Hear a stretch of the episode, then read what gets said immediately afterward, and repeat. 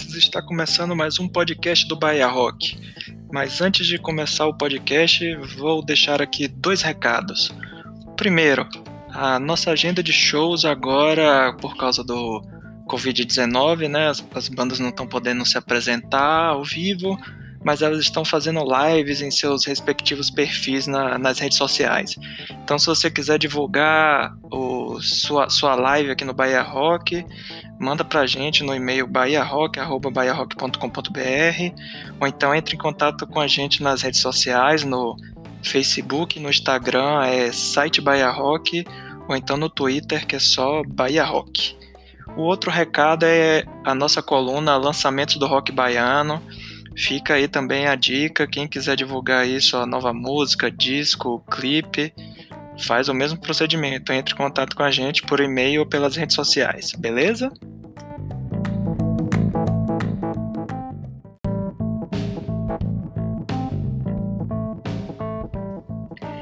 Agora sim, começando o podcast do Bahia Rock número 19. Esse programa vai ser um pouquinho diferente. É, hoje quem vai conduzir a entrevista é Lucas Rocha, que também é integrante do site. Ele conversou com Lord Vlad, o vocalista e baixista da banda Malefactor, que agora em maio lançou uma nova música chamada Medusa, então, nesse programa, ele vai falar um pouquinho sobre essa música, sobre o clipe, sobre o processo de produção e muito mais. Então, se ajeite aí que vai começar o programa.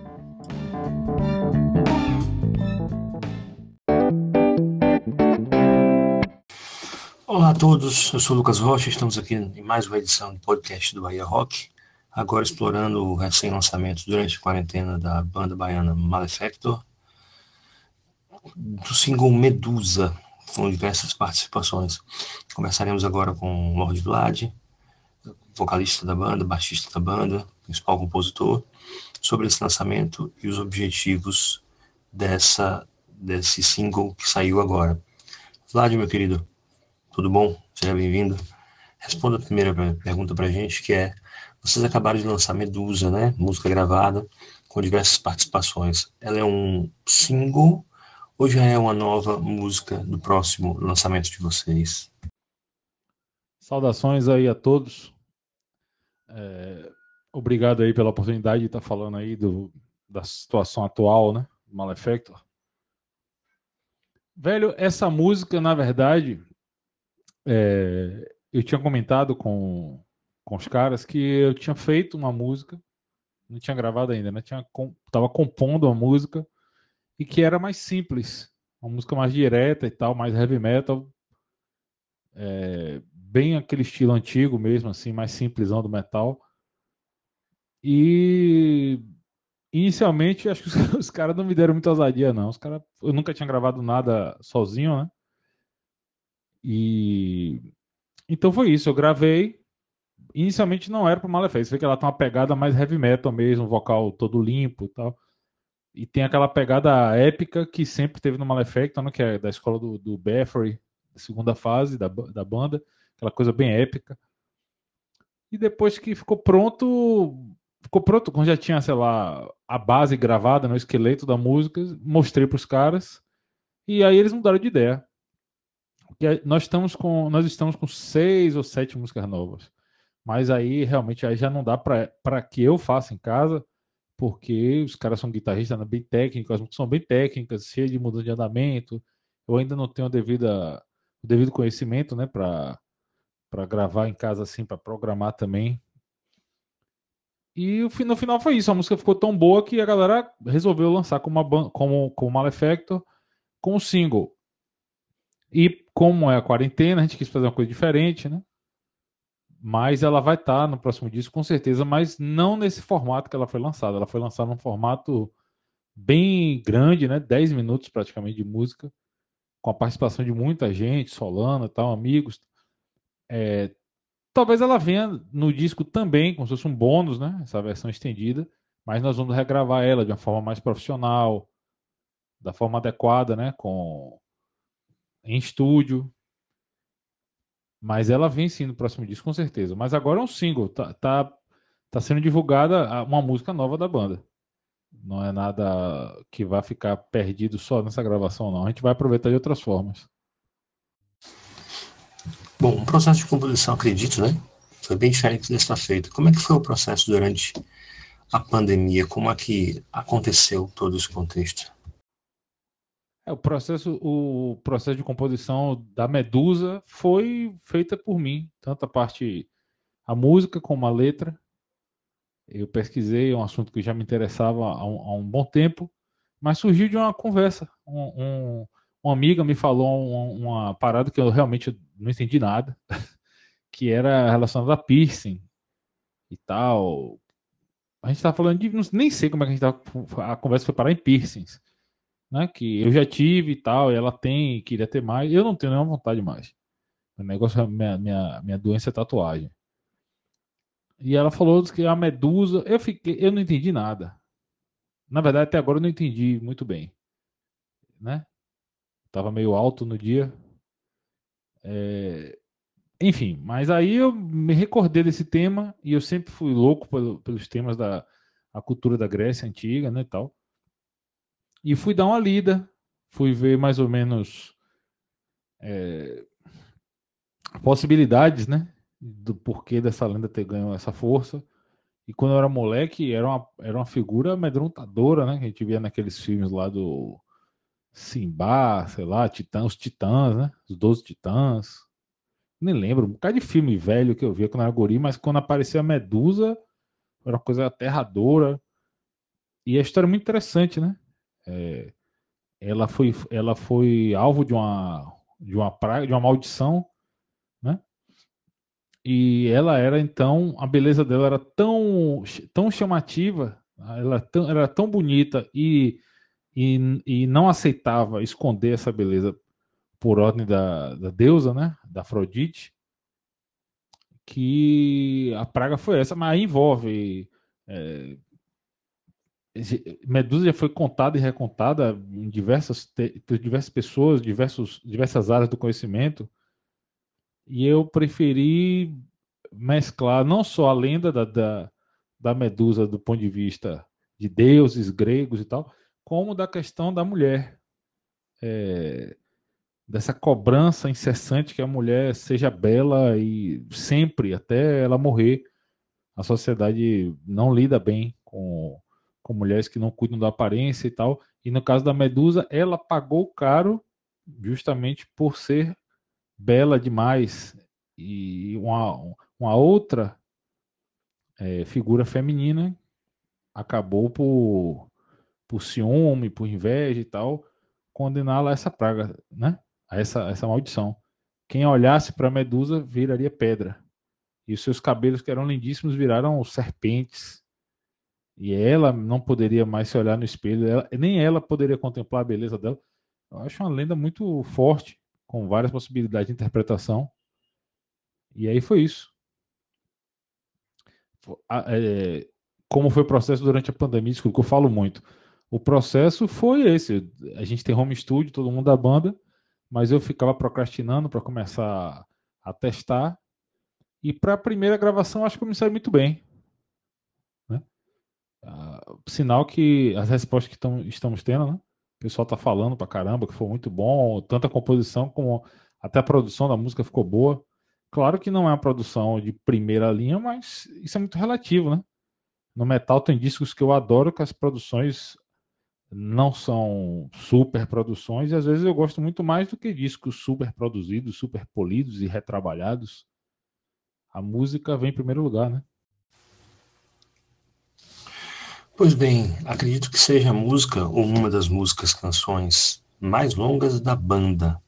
Como foi essa experiência nova de compor uma música que ficou tão grande?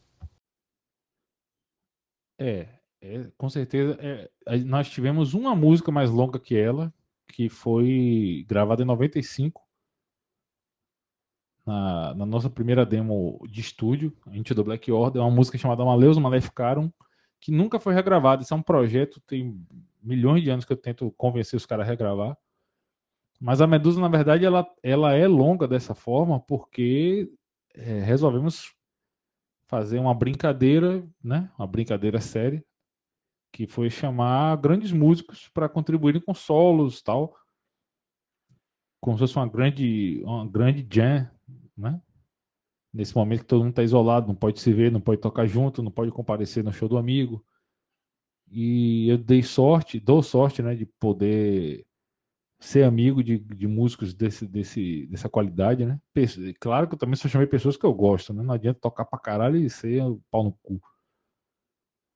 E foi isso. Mas a música, no disco, ela vai ser regravada num formato mais, mais enxuto. E foi isso. Não foi, não, inicialmente, ela ia talvez até ser mais longa.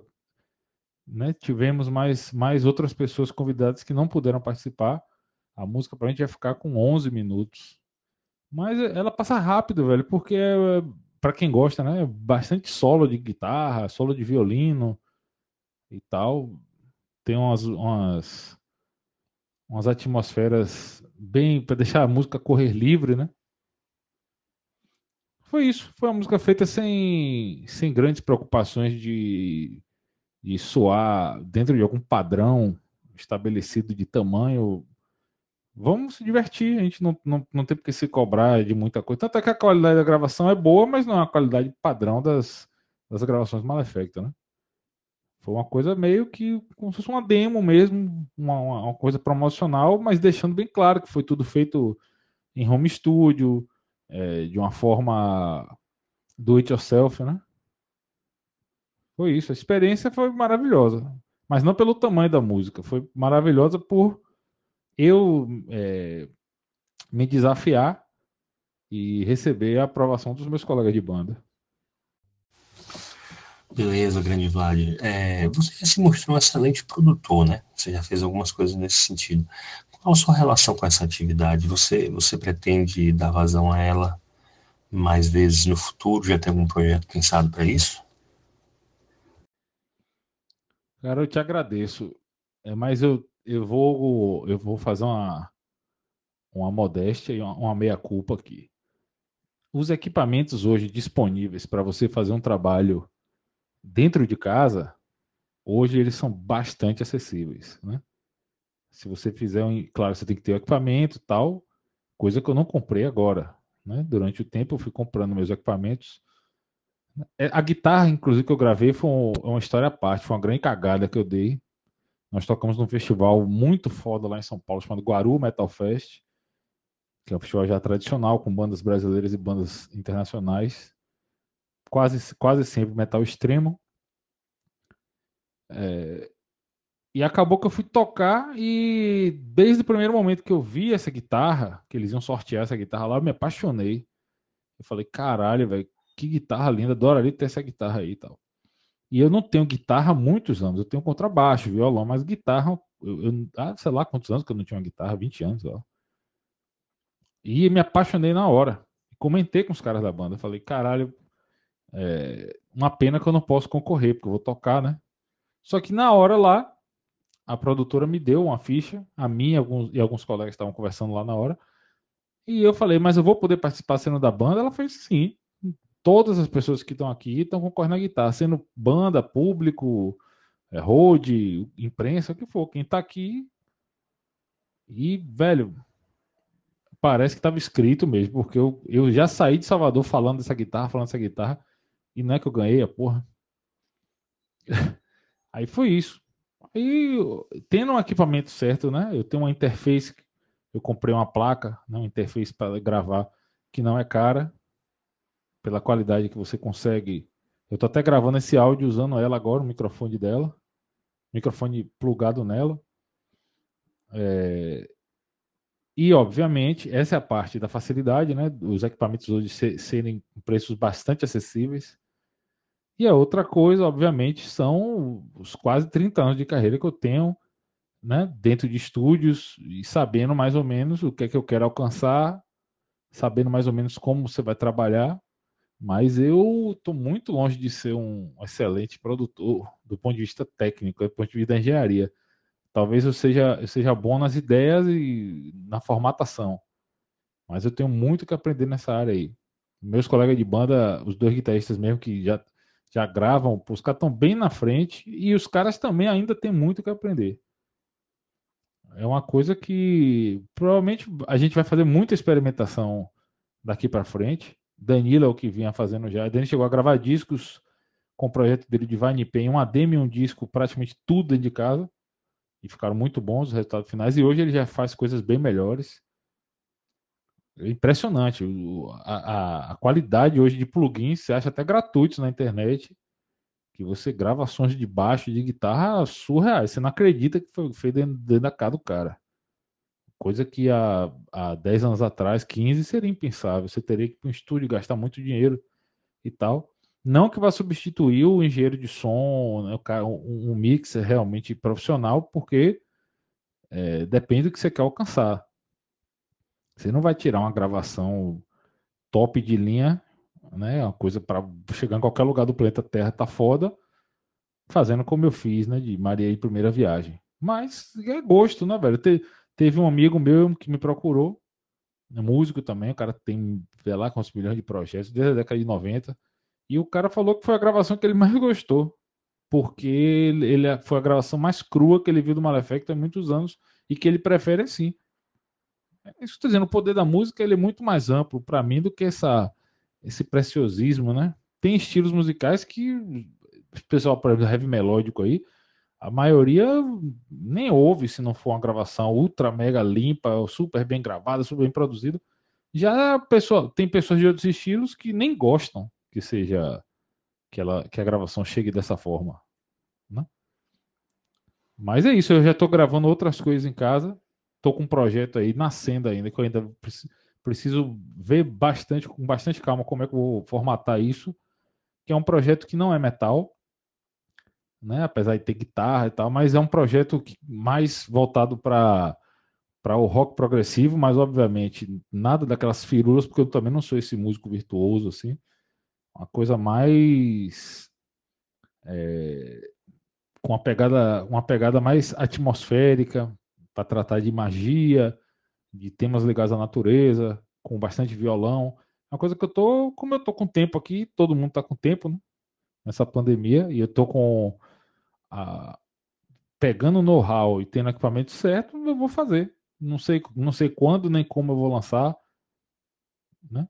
Mas é isso, vou aproveitar para fazer música. Melhor coisa que tem para mim nesse momento, que eu tô isolado, é dar vazão ao que eu mais gosto, que é, que é fazer música, né? Agora, recentemente, com a nova formação do Effect, você também assumiu baixo, né? Também virou baixista. E aí você também ingressou na outra banda, tocando baixo. Fale da experiência de não estar mais à frente somente nos vocais é, e apenas é, numa outra banda ser instrumentista. Né? Você está sempre acostumado a é, ser a figura central na frente da banda. Então, é... eu, eu comecei no Malefactor tocando guitarra e vocal. Então, teve muita gente que fez assim, pô, como é que você aprendeu a tocar baixo tão bem, tão rápido e tal? Aí eu até brinquei, falei, ah, é o pacto com Satanás. Mas a história real é que eu sempre toquei instrumento de corda desde moleque, né? Eu não sou um grande músico, um virtuoso do instrumento, mas eu consigo tocar bem, tocar o satisfatório para o estilo de música que eu quero desde cedo. É, e, e aí o, o Alex, baterista da Poisonous, que é uma banda death metal é, sensacional que temos aqui na Bahia também, uma banda que também já tem uma trajetória, já tem é, material lançado por diversos selos, tanto em LP quanto em CD, já fez turnê no exterior também e tal. Já tocou em vários locais do Brasil. Não é uma banda iniciante, também é uma banda poderosa. E ele me chamou para tocar há algum tempo atrás, há um bom tempo. Mas na época eu, eu declinei, falei que para o que eles queriam na época, que a banda estava bem nessa pegada de viagens e tal, eles estavam com esses planos aí. Eu falei, ó, velho, eu não tenho condições agora de assumir uma responsabilidade dessa. Mas eu fiquei com aquilo, sabe, velho? Tipo assim, porra, é uma banda que eu gosto tanto, velho. E, e Alex é meu amigo desde adolescente, desde, desde o começo da juventude que a gente é muito amigo, né? Eu falei, porra, É, eu, sei lá, fiquei com isso na cabeça, né? Que se surgisse outra oportunidade, que eu falaria com ele. E acabou que surgiu, né? O, o, o brother que tava tocando baixo saiu e nós estávamos num, num, num, churrasco bebendo na, na casa da família de Sérgio Belo, né, do Red Hunter.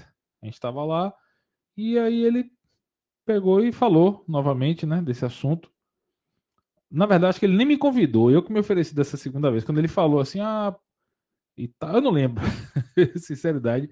Eu sei que ele chamou o George do Red Hunter para assumir uma segunda guitarra. Eu acho que na hora eu ouvi, eu falei, opa, tá sem baixista. E aí pronto, é todo mundo amigo, todo mundo unido. E a experiência está sendo massa. A banda também já estava bem, já tinham seis músicas ensaiadas antes do isolamento.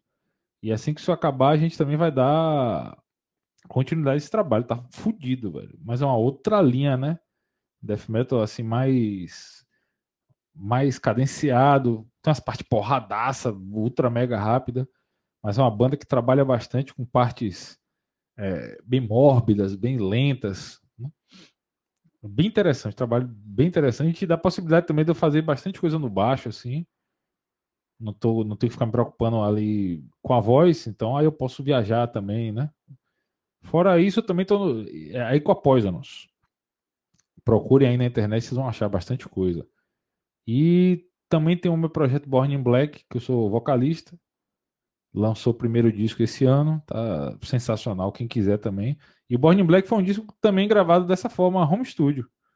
Só a voz que eu que eu fui a um estúdio gravar, não tinha equipamento na época para gravar aqui em casa. E estamos até conversando para ano que vem a gente lançar o segundo disco. Já tem já, também, já tem um, alguns esqueletos de música é isso. Aproveitar que a gente está vivo para fazer música, né? Pronto, meu caro, muito obrigado pela entrevista, pela mini entrevista aqui para o nosso podcast. O Bairroca agradece, os fãs agradecem também. Queria que agora você deixasse uma mensagem né, aos que estão ouvindo o podcast do Bahia Rock sobre toda essa situação, sobre a pandemia e sobre a entrevista que você deu. Muito obrigado, um abraço. A mensagem que eu, que eu quero deixar é, que a gente saiba lidar com calma, né, com, com paciência, porque essa situação é uma situação que o planeta Terra não estava preparado. É, acredito que de, desde a Segunda Guerra Mundial não tinha uma mobilização tão grande de todo o mundo ficar atento o tempo todo a uma questão, né? Uma questão que inclusive gera mortes, tal e gera, vai dar com certeza reflexos grandíssimos na, na economia a médio e a longo prazo. Não vai ser resolvido isso aí tão cedo. Todos nós vamos, vamos pagar ainda um bom tempo por, por essa questão. Então, aproveitar, tenham, tenham calma, aproveitem para se comunicar com as pessoas que você gosta. Se você é músico, tente compor, tente produzir, gravar, né, divulgar seu, seu trabalho da, nas plataformas sociais, tente ajudar amigos seus que são envolvidos com, com cultura, que nesse momento é um segmento que está sofrendo bastante. E, e como todos falam, vai ser o segmento que vai demorar mais para para se equilibrar economicamente, porque quando acabar esse isolamento, não vai ser acabou hoje e amanhã vai estar todo mundo nos shows, né? Vai até, até a vacina surgir e ser disseminada em, em, em, larguíssima escala, as pessoas vão ter medo de se aglomerarem nos locais, porque a doença vai continuar aí, o vírus não vai sumir. Vai ter uma diminuição do número de contágios, porque muita gente já vai ter se infectada. Acredito né, que aí os organismos vão começar a produzir anticorpos, porque é uma doença muito. É um vírus que mata mais porque é muito novo, né? É, ninguém estava preparado para ele. Não tem tratamento para ele, não tem vacina para ele. E a mensagem que eu digo é isso: apoiem a, a, os profissionais de cultura, apoiem os músicos underground também da, da cena alternativa. É, tentem divulgar os trabalhos dos, do, das pessoas que você admira. não percam tempo com, com idiotices de ficar tentando manchar o trabalho das pessoas, o que você não gosta musicalmente, o que você não gosta é, no teatro, no cinema, você não contribui nada ficar perdendo seu tempo manchando a reputação das pessoas. Isso é coisa de pessoas frustradas com, com, com, com elas mesmo, né? A música está aí, a arte está aí, produzam, consumam arte. Nesse momento, para mim, fica bem evidente o quanto a humanidade precisa extravasar, né, através da arte. Imagine se estivéssemos todos dentro de casa agora, sem acesso à música, sem acesso a livros, sem acesso a vídeos, né? Então é isso. Vamos esperar pelo que vem pela frente, vamos nos apoiar. Tá bom? Um abraço a todos, obrigado e vamos em frente. Valeu, Bahia Rock!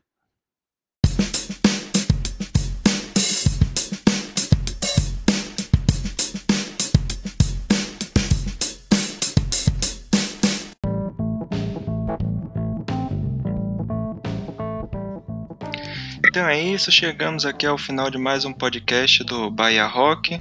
Agradecer mais uma vez a Lucas Rocha por ter participado do programa. Espero que ele participe mais vezes. E agradecer também ao nosso entrevistado, Lord Vlad, que já é já participou outras vezes aqui no, no site, não no podcast. Ele já tem duas entrevistas lá no, no site. E não esqueçam de ouvir e ver o clipe de Medusa. Tudo isso que eu falei, os links vão, vão estar disponíveis na na descrição do programa para vocês conferirem. Então é isso, pessoal. Até o próximo programa.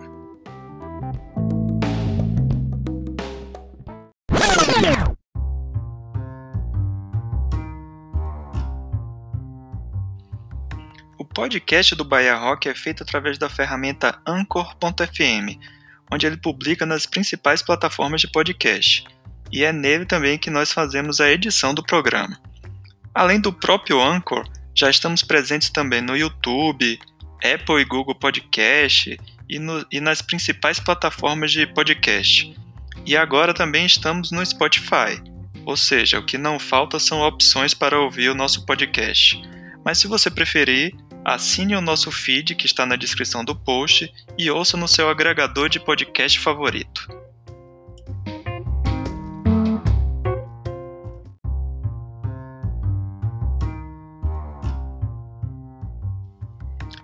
Continuem acessando bahiarock.com.br para ficar ligado nos eventos que vão ocorrer na Bahia, com a agenda completa e também conferir as bandas cadastradas, além das novidades do site. Se você tem uma banda, não deixe de cadastrá-la no site. E também, se você é produtor e quer divulgar o seu evento, cadastre-o lá na agenda do nosso site. E também fique ligado nas nossas redes sociais. É, no Twitter é o arroba Bahia Rock, no Facebook e no Instagram é site Bahia Rock. E caso queiram mandar um e-mail, o nosso e-mail de contato é bahiarock@bahiarock.com.br. Então mandem sugestões, comentários, críticas e até o próximo programa. Valeu!